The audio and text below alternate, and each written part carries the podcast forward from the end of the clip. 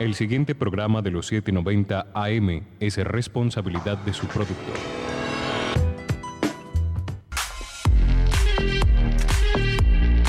En minutos inicia Al César lo que es del César, un espacio periodístico que busca investigar y narrar historias sobre diversas temáticas que aborden respuestas al ciudadano y sociedad del siglo XXI. Ya estás en sintonía por los 790 AM de Munera Itzman Radio. Mantente informado con la dirección de César Augusto Montoya Palacio. Comenzamos.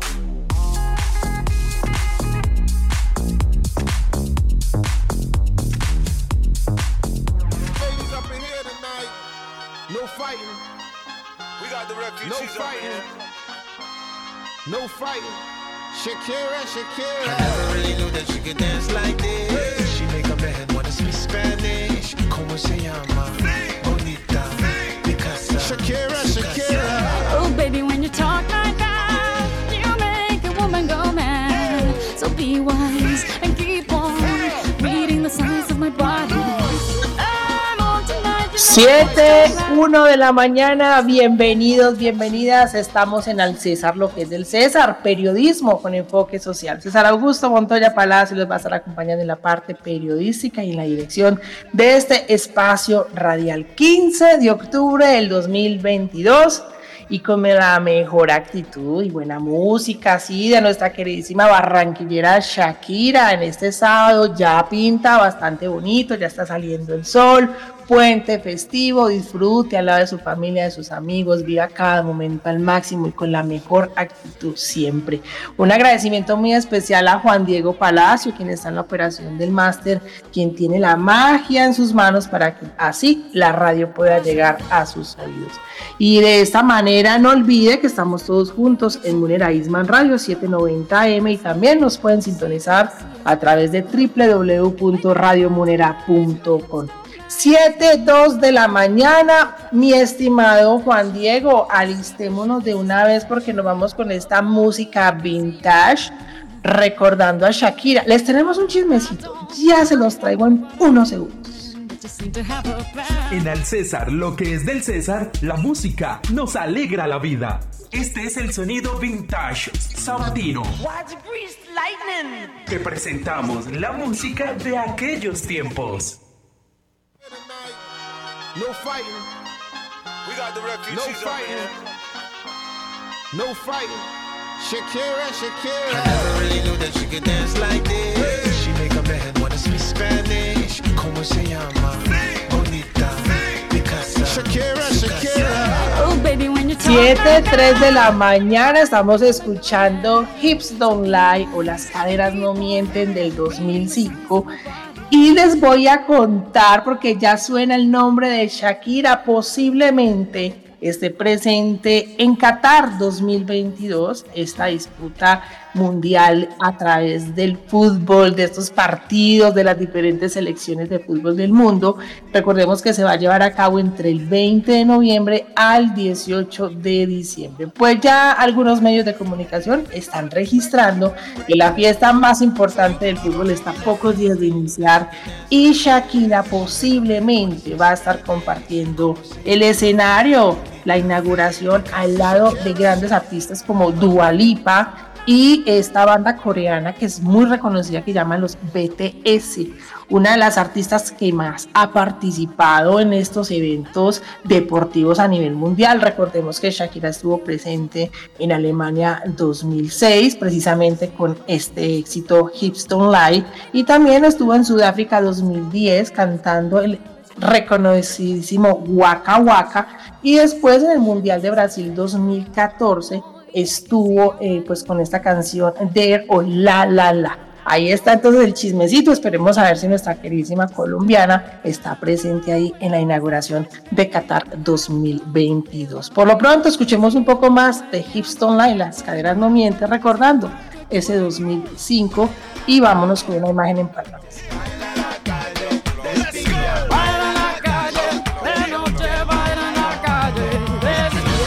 Una imagen en palabras. Y hace ocho días estábamos conversando sobre que el departamento de Antioquia viene avanzando en proyectos que van enfocados en los beneficios del cannabis. Y esta semana, durante el debate del proyecto de ley que busca regular el consumo de cannabis, el representante Daniel Carvalho hizo una intervención que dio muchísimo de qué hablar. El congresista aseguró que fuma marihuana hace mucho tiempo y que es un buen tipo, abro comillas, fumo hace 25 años y eso no me ha quitado graduarme de dos maestrías con buenas notas, ser un buen hijo y un buen amigo. Esto aseguró Carvalho, que es el congresista antioqueño que está ya presente en, la Cámara de Representantes de Colombia. Pero escuchemos entonces las palabras del de, eh, representante de la Cámara, Daniel Carvalho. Hace 25 años fumo marihuana y eso no me ha impedido graduarme como ingeniero civil con las mejores notas, graduarme de dos maestrías con las mejores notas, ser un buen hijo, buen amigo, un buen profesional y ser tres veces elegido por votación popular a diferentes cargos, representantes. ¿Piensa usted que soy un enfermo? Le digo, la semana pasada, como cada año, me hice 18 exámenes médicos. El doctor los revisó y me dijo que estaba muy bien. Me dijo que tenía que bajarle a la sal, al azúcar, al café y al cigarrillo. Yo le pregunté, doctor, ¿y la marihuana? Me dijo, tranquilo. De modo representante que a mí el consumo de marihuana no me ha hecho daño, no me ha llevado a problemas con la ley. ¿Sabe qué me ha hecho daño? La estigmatización, señor representante. La estigmatización de personas que piensan que por tener el pelo así o por fumar marihuana soy un peligro para la sociedad cuando no lo soy. De modo que lo que nos ha hecho daño, señores, es la falta de información, porque la mata no mata. Lo que nos mata es la estigmatización, lo que nos mata es la persecución y nos mata la falta de información y nos mata el hecho de que sigan pensando que adultos como somos no podemos tomar nuestras propias decisiones. De modo que le regalo, señor representante, su estigmatización y lo que me dijo y le digo que no, aquí no estamos para decir si la marihuana es buena o mala. No estamos para eso, y usted empezó diciendo por ahí. Aquí estamos para decir que los adultos deberíamos ser capaces de, tomar nuestras propias decisiones y que la persecución contra todas las drogas en general, la persecución ha sido un fracaso. Gústenos o no nos gusten las drogas, han sido un fracaso y que ya deberíamos cambiar de enfoque. Escuchamos al congresista antioqueño Daniel Carvalho y esa frase se ha vuelto muy popular, la mata no mata, lo que nos mata es la estigmatización. Y aquí entonces es centrarnos en lo que cada uno piensa, pero más allá de lo que uno piensa y opina, es lo que realmente está viviendo el país. Y uno de esos puntos es poder legalizar la marihuana o el cannabis con esos propósitos benéficos que veníamos hablando la semana pasada, que es la parte medicinal, pero también esa parte recreativa, porque no podemos dejar de ver esta situación del cannabis como un asunto de salud pública. 7, 8 de la mañana, ya que estamos hablando de salud, mi estimado Juan Diego, llegó el momento de una zona saludable. En Al César lo que es del César, resaltamos en la zona saludable esta nota. El pasado 10 de octubre se conmemoró el Día Mundial de la Salud y desde la OMS, que es la Organización Mundial de la Salud, nos ofrece la oportunidad de recordar nuestro sentimiento de comunidad y normalizar la salud mental. En este entonces año es principalmente necesario que se pueda visibilizar las enfermedades de salud mental y sobre todo que cada uno esté atento a lo que esté sucediendo alrededor de nuestros seres queridos, amigos o u otra persona. Eh, eh, tuvimos la oportunidad de conversar con Clara Inés eh, Casas García, psicóloga clínica del Servicio de Ambulatorios del Hospital General de Medellín, y le preguntamos a ella precisamente cómo interiorizar lo que estamos viviendo, pero sobre todo y fundamental, cómo visibilizar estas enfermedades o trastornos de salud mental. Hola César, muy buen día. Muy buenos días. Eh, precisamente cómo se puede visibilizar este tipo de, eh, de enfermedades que están en torno a la salud mental, porque muchas veces a las personas les cuesta hablarlo? ¿Cómo se puede interiorizar y luego visibilizar? Bueno, hay unos síntomas y hay unos, eh, digamos, signos que las, las, personas, las familias, las redes de apoyo, los, amigos pueden identificar y eh, uno de esos es, digamos, el aislamiento, el retraimiento. Una población con la, con la cual nos estamos encontrando con mayor afectación son los niños, niñas y adolescentes y los jóvenes. Eh, ¿Cómo se identifican? Con el bajo nivel académico, los cambios en el comportamiento, las afectaciones en el patrón del sueño, sea porque duerman más de lo normal, porque se presente el insomnio, porque no estén conciliando el sueño, alteraciones en los cambios de alimentación, ¿cierto? O comen más de lo normal o se disminuye el apetito alimenticio. Eh, además de eso, también hay síntomas, digamos, el, el cutting, la idea suicida población, porque es una de las de la población en la que nos estamos encontrando mayor incremento de consulta, ¿cierto? Entonces, eh, antecedentes de salud mental como la depresión, la ansiedad, eh, los trastornos de adaptación son un impacto, es decir, que las personas eh, que venían con, un, con una afectación de salud mental o un diagnóstico como estos que acabo de nombrar, han frecuentado más las consultas o las atenciones, digamos, en el servicio de urgencias.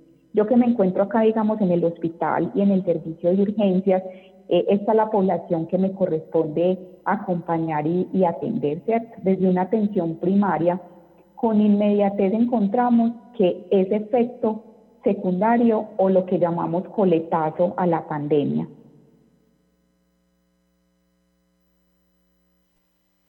Ahí estábamos entonces escuchando a Clara Inés Casas García, psicóloga clínica del Servicio de Ambulatorio del Hospital General de Medellín y eh, precisamente sobre todo entender y comprender que la salud mental ya en muchos casos ha superado a la salud física.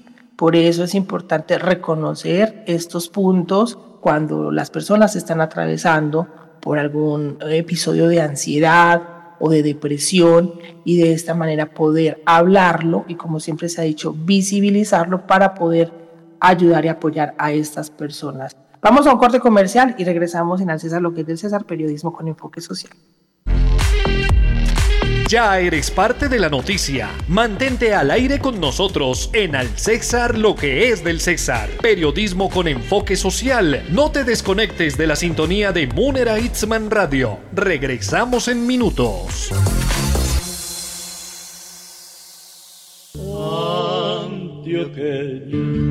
que tienen negros los ojos.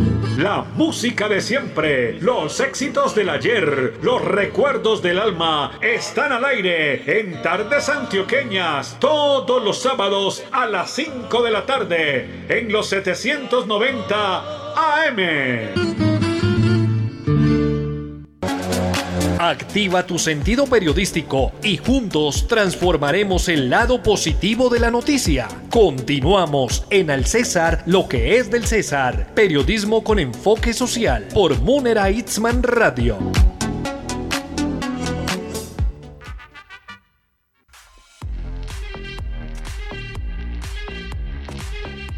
Siete catorce de la mañana, vámonos con el, al sabor de un cafecito.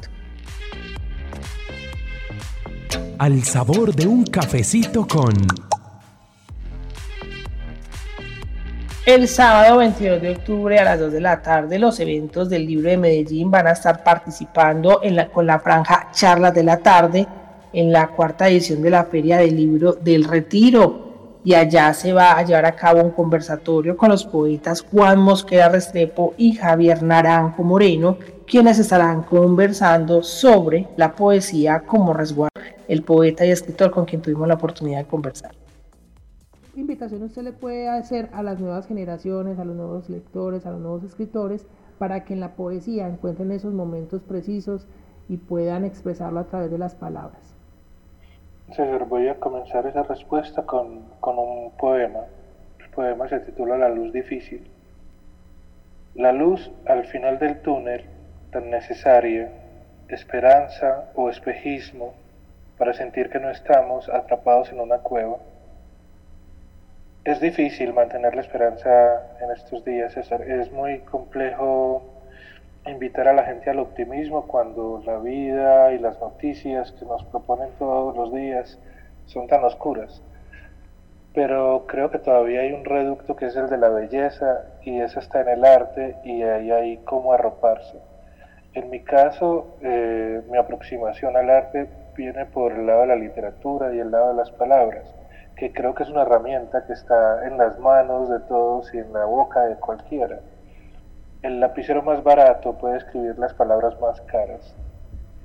Eso, para quienes nos escuchan, pues tiene que ser también una invitación a que si tienen algo por decir lo digan, si tienen algo por escribir lo hagan, porque aquí el corazón no se ve vencido por ningún presupuesto lo que vos sentís lo podés contar.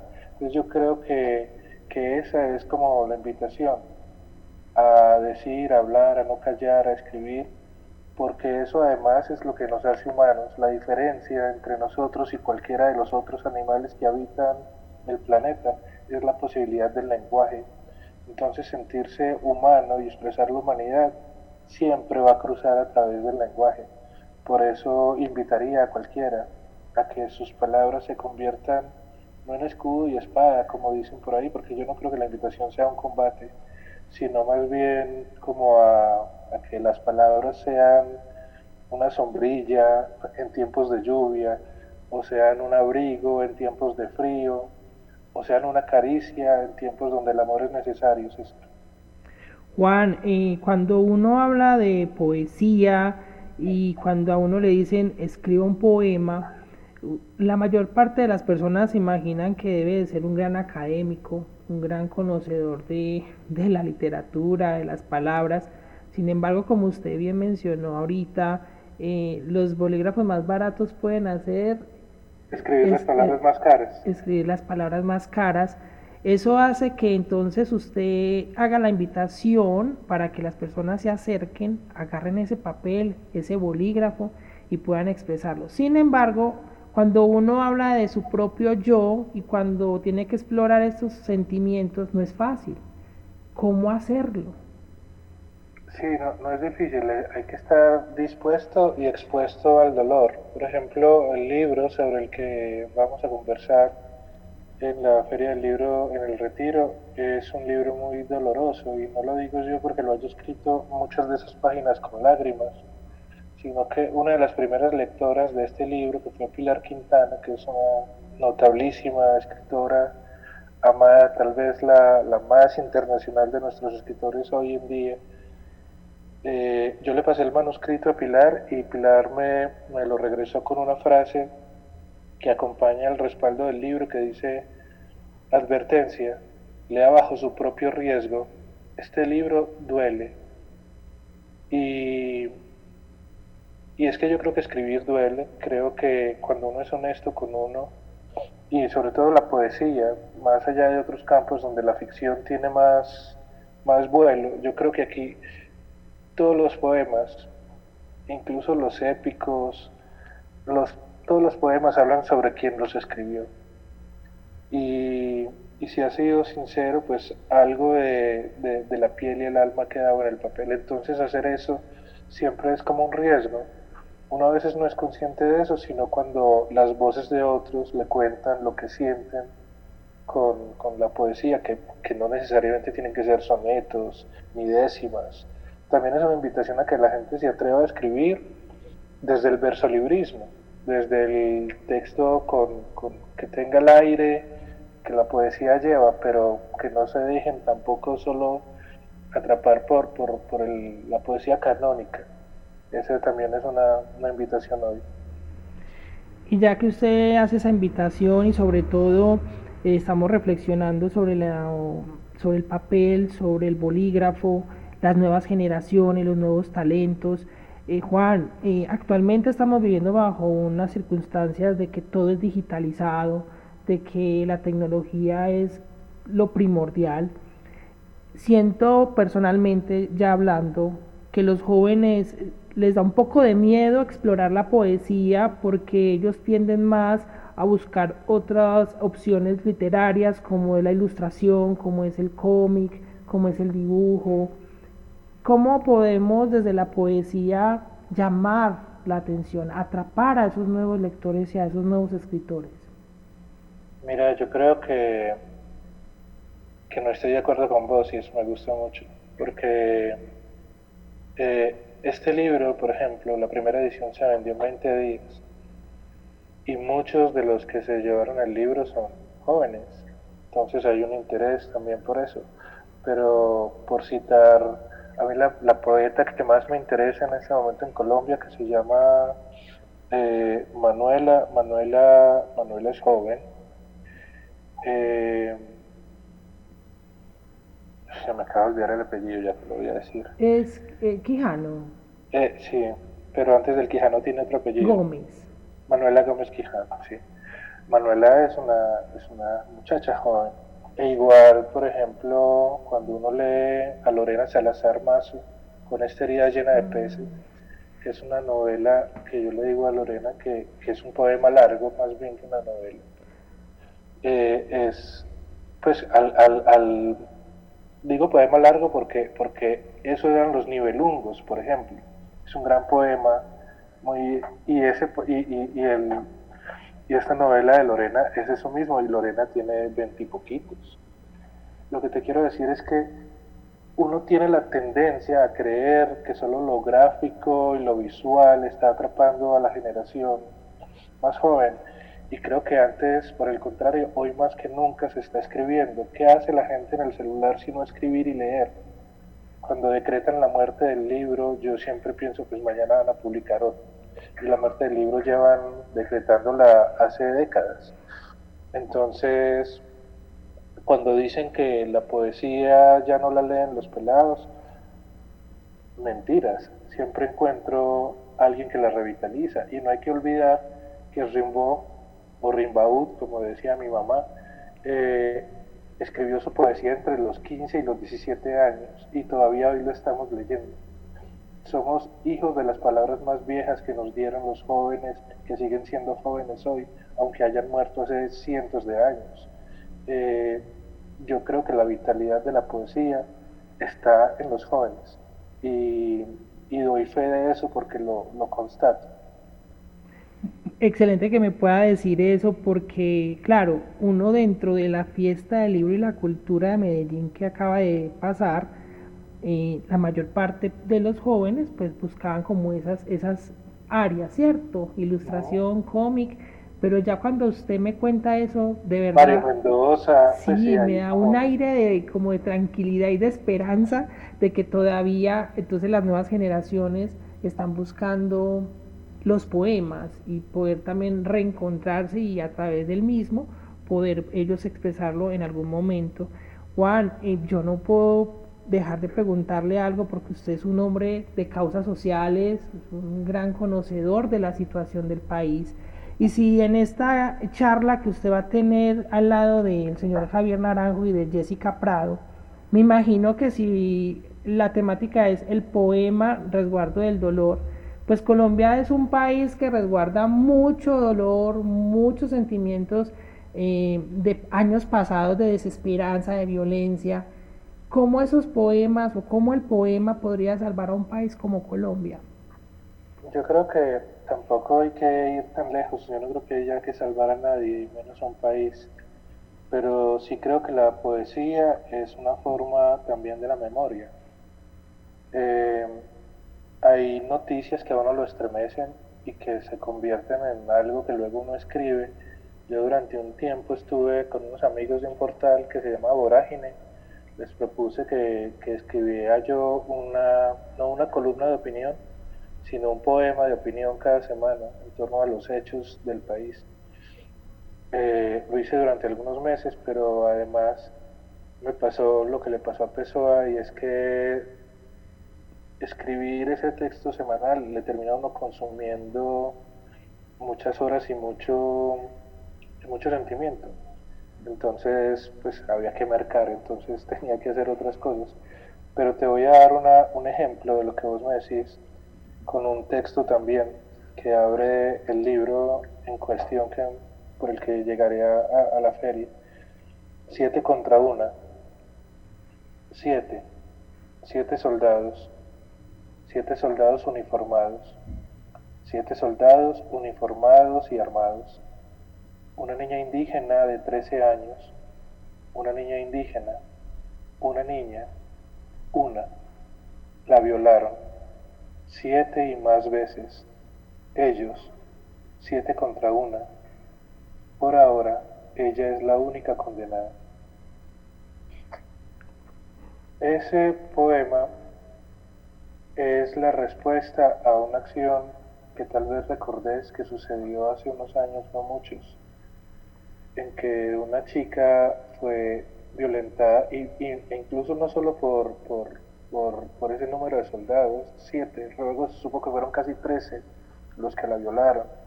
Hoy en día todavía ellos no tienen una pena, pero recuerdo cuando escribí ese poema, ese poema se convirtió en, un, en una voz coral y me mandaban videos de gente en Pasto yendo a protestar frente a la brigada recitando ese poema, eh, convertido también en un, en un graffiti en paredes en Bogotá, al lado de, de, instancias militares.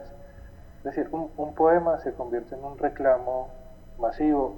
Lo más bonito es que la gente no sabía quién lo había escrito, porque además yo creo que eso es la gracia, entregarle las cosas que uno hace a los demás y que poco importe el autor, que importe más lo que...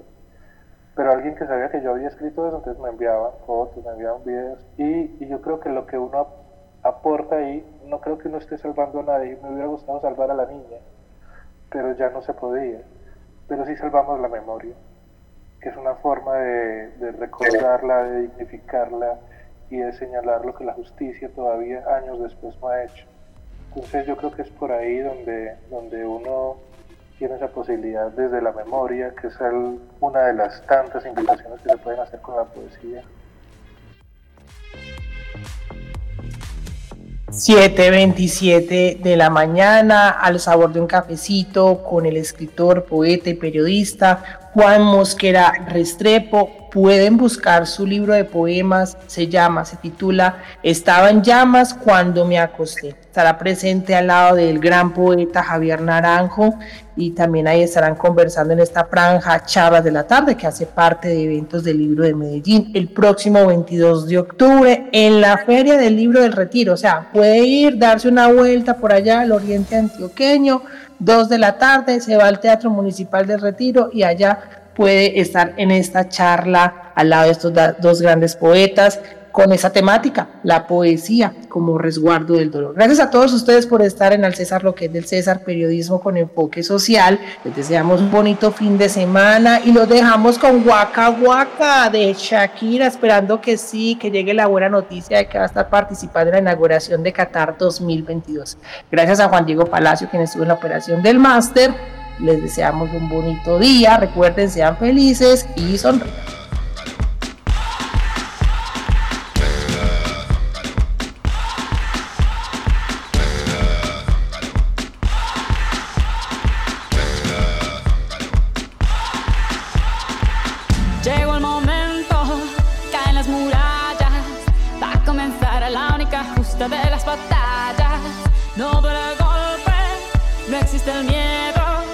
sonrían. ponte de pie y vuelves al ruedo.